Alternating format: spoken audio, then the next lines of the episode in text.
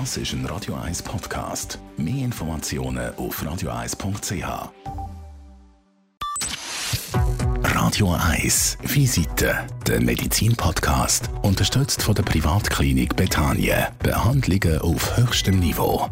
klinikbetanien.ch wir haben den Dr. Patrick Imesch zu Gast. Er ist Facharzt für Gynäkologie und Geburtshilfe mit eigener Praxis in der Privatklinik Bethanien. Willkommen. Vielen Dank für die Einladung.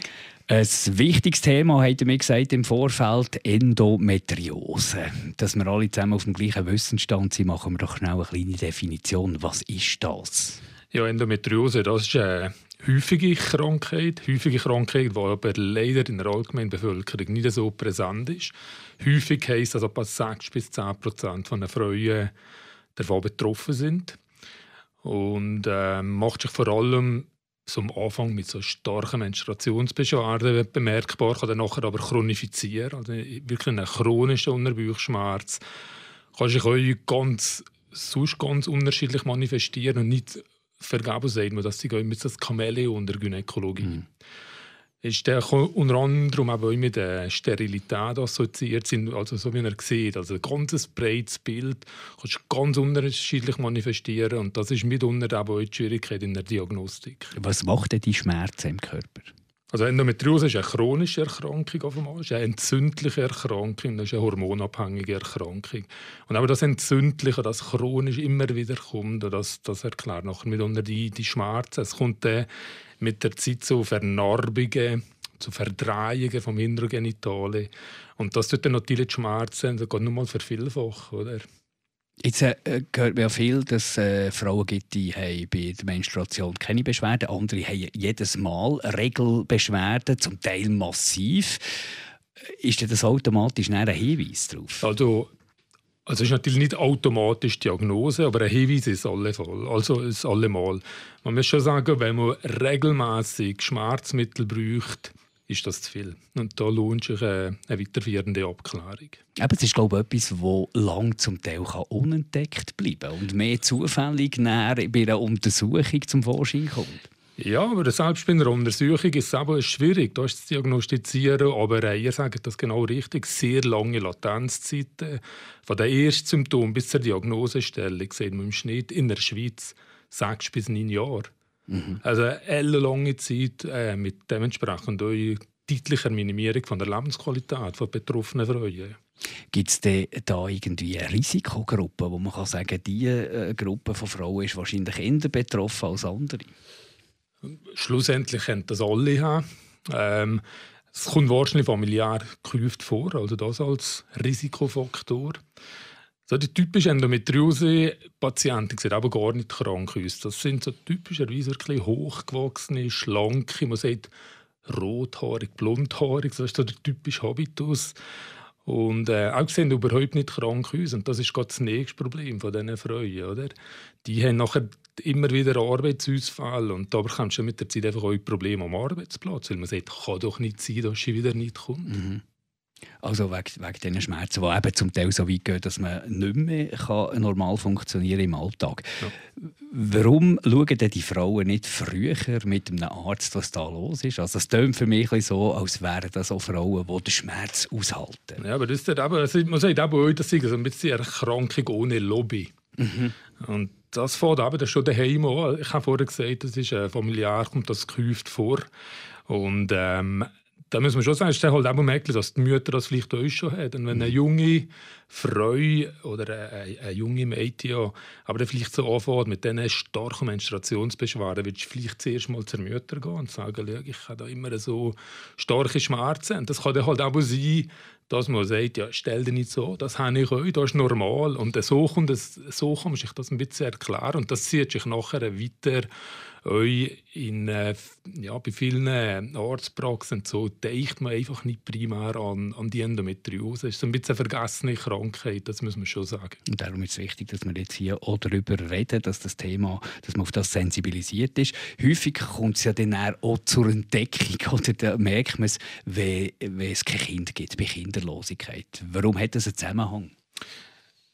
Auch das ist nicht abschließend geklärt. Natürlich kann es ein mechanischer Faktor sein. Also ich habe vorhin gesagt, also, es kann zum Teil ganz starke äh, Verwachsungen machen, äh, Fibrosierung, wie man dem im Fachjargon sagt. Und da kann es natürlich sein, dass auch Teilleiter äh, beträchtigt sind, die einfach abgeklemmt sind. Das ist wirklich ein mechanischer Faktor. Aber das ist nicht der, der einzige Erklärung. Es äh, gibt Frauen, die nur, also wenn man das anschaut, wenig Tumorlast hat, wenig Endometriosebefall und gleichwohl werden sie erschwert schwanger. Und da wissen wir nicht genau, was eigentlich die Ursache ist. Das ist ein äh, Gegenstand von der Forschung. Eine unbehandelte Endometriose, ist das gefährlich? Es ist nicht gefährlich im Sinne von einer, ist nicht eine bösartige Erkrankung, es ist nichts, was lebensbedrohlich ist, aber es ist eben schon bösartig im Sinne von, es tut diesen Frauen drastisch die Lebensqualität minimieren. So jetzt bösartig. Aber nicht im, nicht im Sinne von Tumor oder so. Der hat gesagt, es ist relativ schwierig, selbst wenn man eine Vermutung hat, da herauszufinden, ob es wirklich das ist. Wie muss man sich so eine Untersuchung vorstellen? Was schaut man da an? Ja, also schwierig ist es aber, äh, weil das zum Teil nur so ganz kleine Härtchen sind. Oder? Endometriose definiert sich durch das Vorhandensein von gebärmütterartiger Schleimhaut äußerhalb von der Gebärmutter. Mhm. Das Themen sind ja so spannend. Aber das sind zum Teil nur so ganz kleine, so wie Stecknadelkopf große Veränderungen. Und die entgehen einfach jeglicher Bildgebung. Oder? Man sieht die nicht im Ultraschall, man sieht die nicht im CT, nicht im MRI. Man muss daran denken. Und ähm, der Untersuch ist nachher aber schon zuerst mal wirklich ein gynäkologischer Untersuch es gibt so die typischen Prädilektionsstellen, wo einfach die, die Haare gerne vorkommen und die kann man wirklich gezielt gehen. Nachher kehrt sicherlich ein Ultraschall dazu. Und äh, wenn man da ein bisschen geübt ist, bringt man da sehr viele Sachen. Es gibt schon indirekte Zeichen, die nachher wirklich für Endometriose spricht. Man muss sagen, es gibt im Wesentlichen drei Formen von der Endometriose. Es gibt die, das ist, das ist die am Bauchfall, das sind aber da die kleinen Härchen, ganz schwierig zum, zum entdecken. Dann gibt es die am Eierstock, die sehen wir leicht. Das sind einfach Zysten, die ist im Ultraschall, das macht ein typisches Bild. Und die dritte Form, das ist dann mitunter die schwerste Form, sind die Haare, die wirklich in die Tiefe reinwachsen, die Organgrenzen in die halten. Und auch da kann man, wenn man ein bisschen geübt ist, bringt man noch sehr vieles Wissen diagnostisch. Kann man die äh, Krankheit heilen? Ja, man kann, also, aber es ist eine chronische Erkrankung, das mhm. müssen wir schon sagen. Also man kann das nicht einfach operieren und dann ist das gut. Die Wahrscheinlichkeit, dass das wieder kommt, ist sehr hoch. Aber man kann, man kann in sehr vielen Fällen das ganz klar äh, normalisieren, sodass unser normales Leben möglich ist. Und das fordert halt meistens ein, ja, ein sogenanntes multimodales Vorgehen.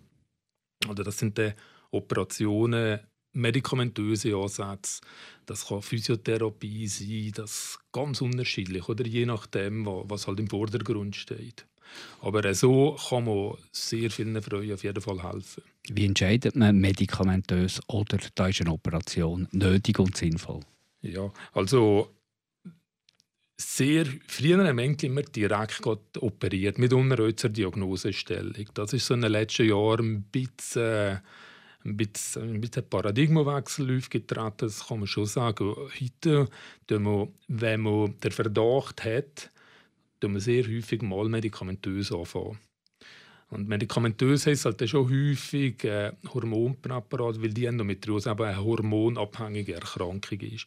Operieren müssen wir dann, wenn, wirklich, wenn man das Gefühl hat, dass Organe leiden darunter, dass äh, Organe abgeklemmt werden, zum Beispiel der Darm oder der Harntrakt, Harnleiter und so weiter.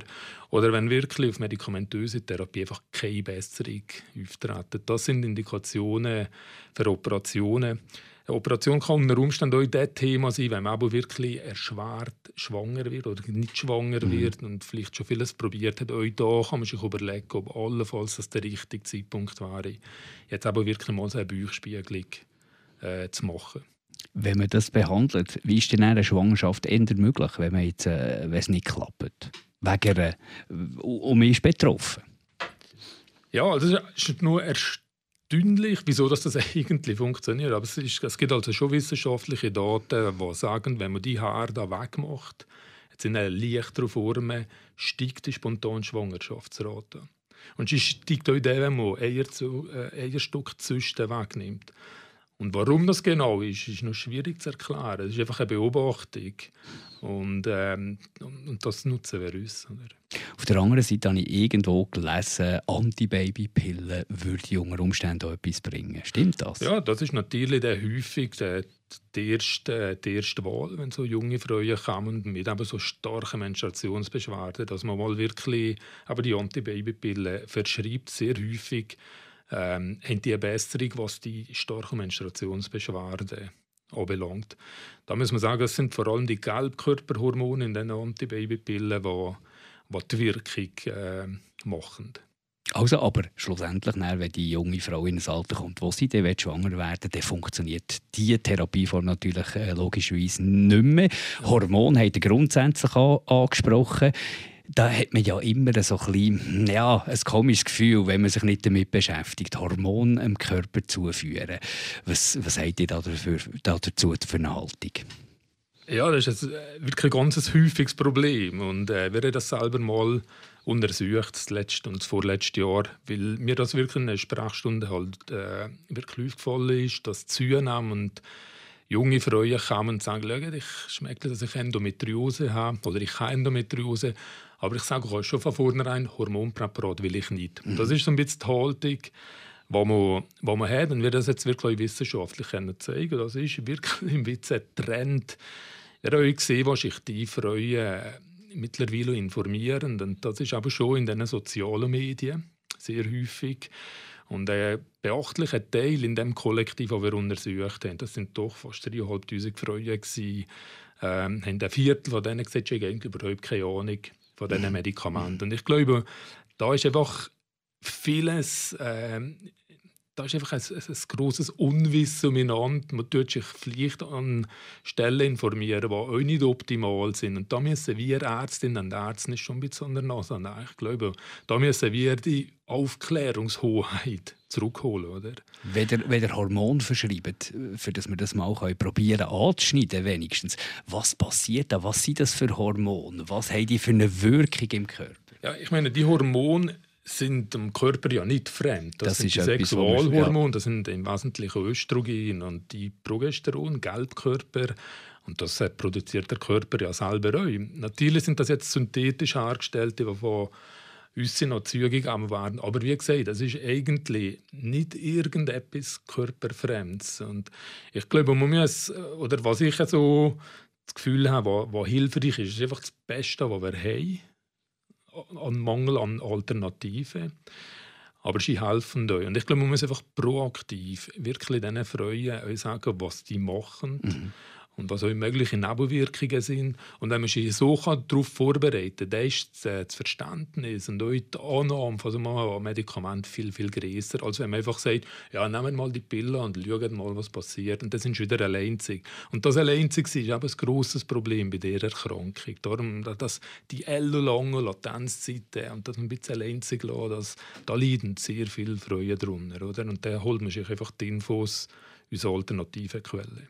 Was äh, kann denn da für Nebenwirkungen bei so einer Behandlung auf eine Frau zukommen? Ja, also man muss schon sagen, also sehr häufig so bei, also bei einem von diesen Standardpräparaten sind am Anfang so Blutungsstörungen.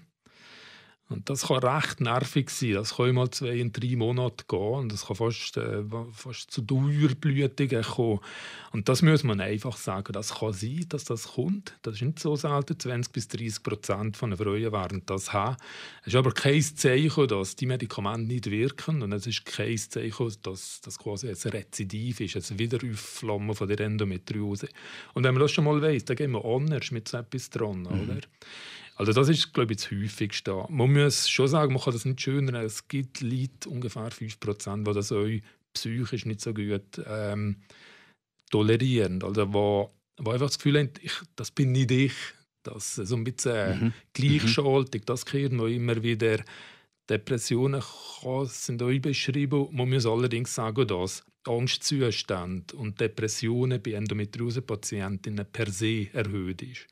Mhm. Da ist ein bisschen die Frage Durch den Schmerz, oder? Richtig, oder? Nach, die Frage nach dem äh, Ei und dem Huhn, was war zuerst? Gewesen? Und ihr sagt es richtig, durch die chronischen Schmerzen ist das natürlich etwas, was einen psychisch auch mitnimmt.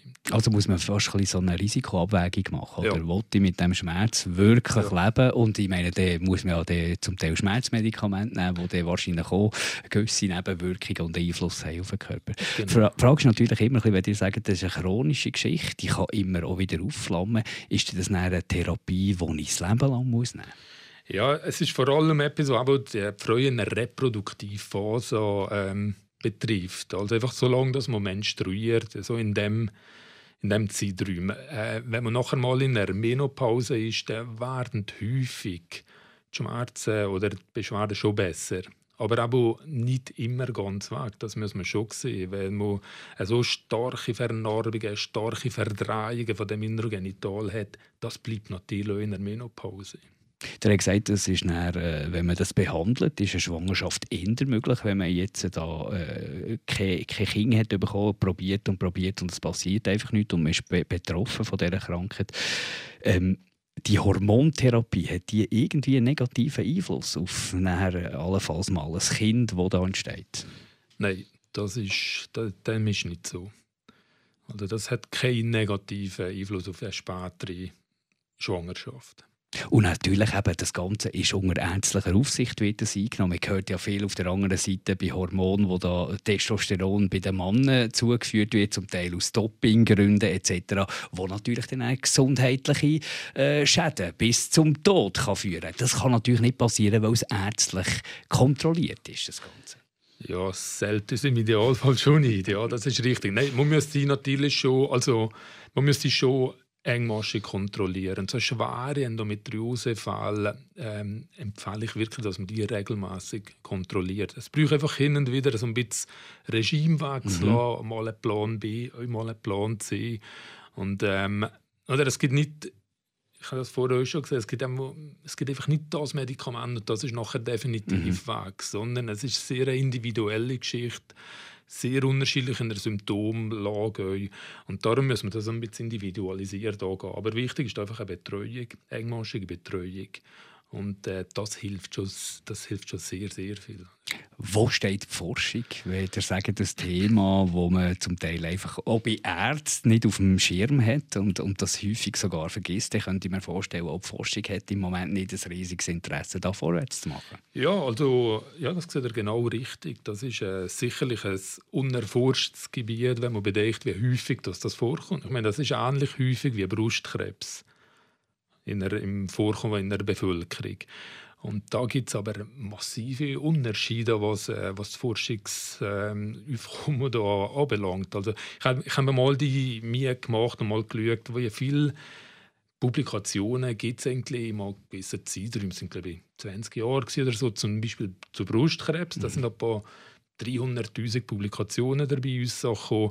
Und in der, im gleichen Zeitraum ist zur Endometriose sind das vielleicht 3.000, 24'000 Mhm. Wir haben schon einiges zum Lesen, aber es ist einfach im Vergleich nichts. Steht, genau, ist einfach nichts. Und das sind natürlich auch die Forschungsgelder, wo, wo einfach in andere ähm, Gebiete und in, in andere Themenbereiche reinfließen. Und es ist schwierig, ähm, ja, da wirklich äh, eine gute Forschung aufzubauen. Was heisst das für euch als Arzt? Seid ihr in diesem Fall ein bisschen auf euch selber gestellt, auf Erfahrungen, äh, die, ihr, ihr gemacht habt? Also ist auch nicht ganz angenehm für euch, wenn ihr auf, auf welche zurückgreifen ja, also das ist, das ist schon so. Also, das, was wir als sogenannte wissenschaftlich erwiesen annehmen, sind zum Teil das auf ganz kleine Fallzahlen, auf kleine Studien. Das, das muss man schon sehen. Und, und von dem her ist eben nachher wirklich die Erfahrung ähm, schon ein wichtiger Punkt. Das Thema Endometriose ist das kann man da sagen, das ist irgendetwas, das zunimmt, wo mm, Umwelteinflüsse und, und weiss auch nicht, Stress oder all die äh, Nebenwirkungen, die wir heute in der Gesellschaft haben, oder das begünstigen?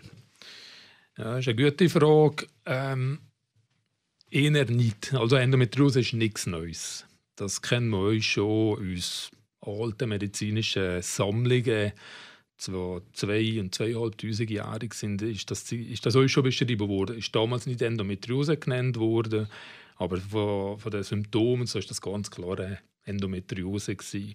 Und es scheint nicht so zu sein, dass da jetzt irgendwelche spezielle Umwelteinflüsse das begünstigt. Was man sicherlich kann sagen, das ist erfreulich, dass in den letzten Monaten, in den letzten Jahren zunehmend das Thema in den Medien ist, äh, thematisiert mhm. wurde. Und äh, so kommt, ist vielleicht ein bisschen häufiger, erkehrt man vielleicht das ein bisschen häufiger, das darf man schon sagen, aber schon eine Art Bias, muss man schon sagen. Und äh, es gibt immer wieder so Phasen, wo das immer wieder mal thematisiert wird, auch in den Medien. Nachher ist es wieder lang, lang verschwunden und man fängt da fast wieder von vorne an. Und das ist ein bisschen frustrierend. In unserem Gespräch werden Frauen hören, zwischen jung bis äh, alt. Wann wird diese Krankheit das Thema?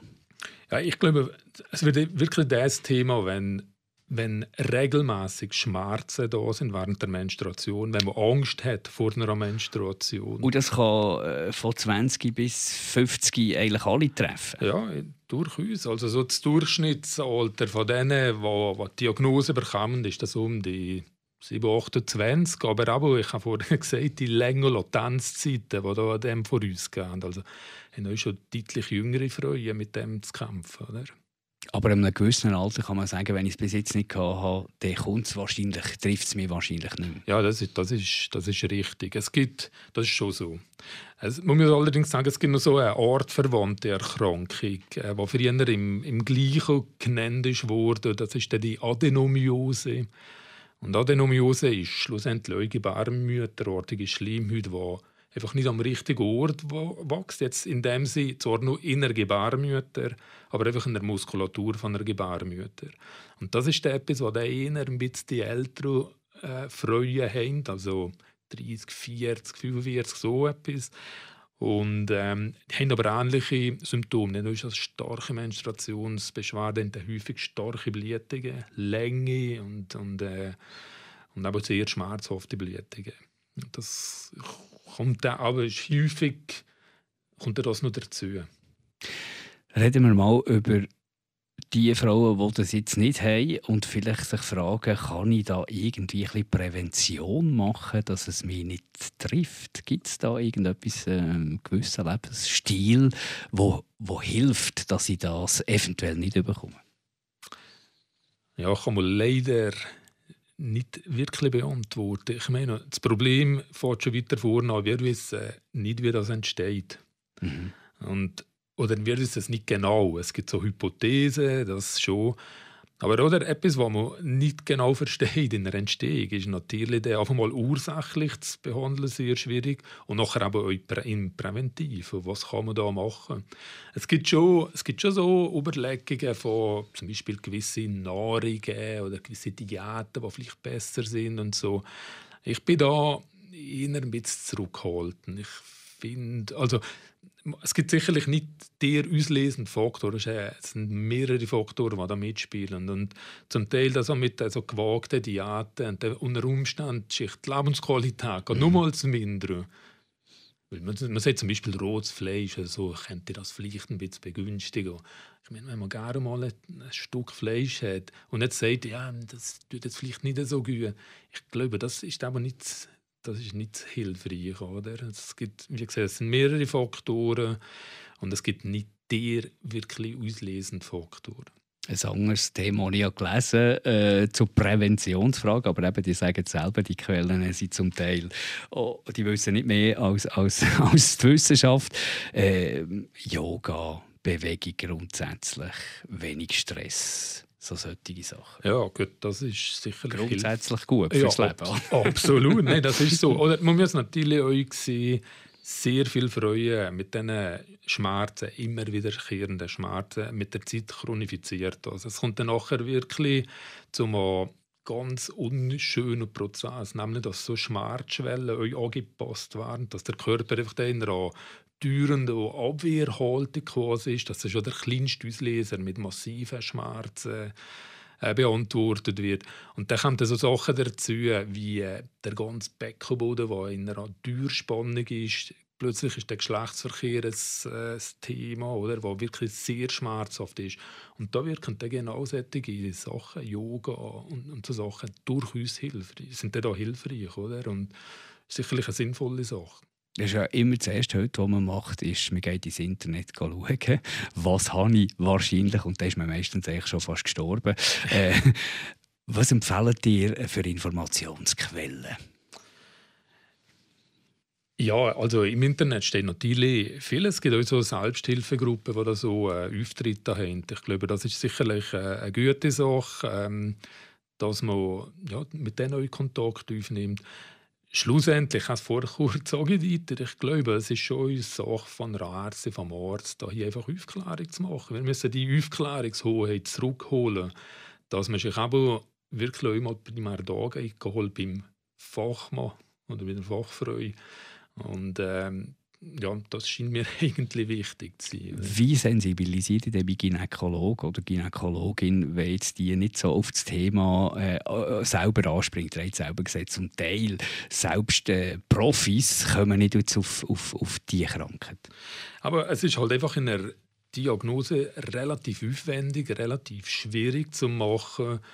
Und ähm, ja, man muss primär mal daran denken und äh, aber unter Umständen sind äh, sehr häufig äh, braucht es halt eure Operationen, die man natürlich in der Praxis nicht so mir nichts, hier nichts kann machen kann. ist wie gesagt, sehr aufwendig. Und ich glaube, das ist mitunter ein Problem.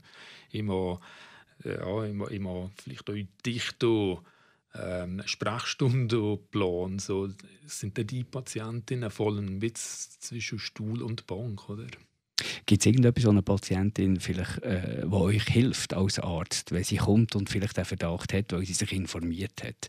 An, Informationen, die euch helfen, zu sagen, okay, dann müssen wir in diese Richtung schauen.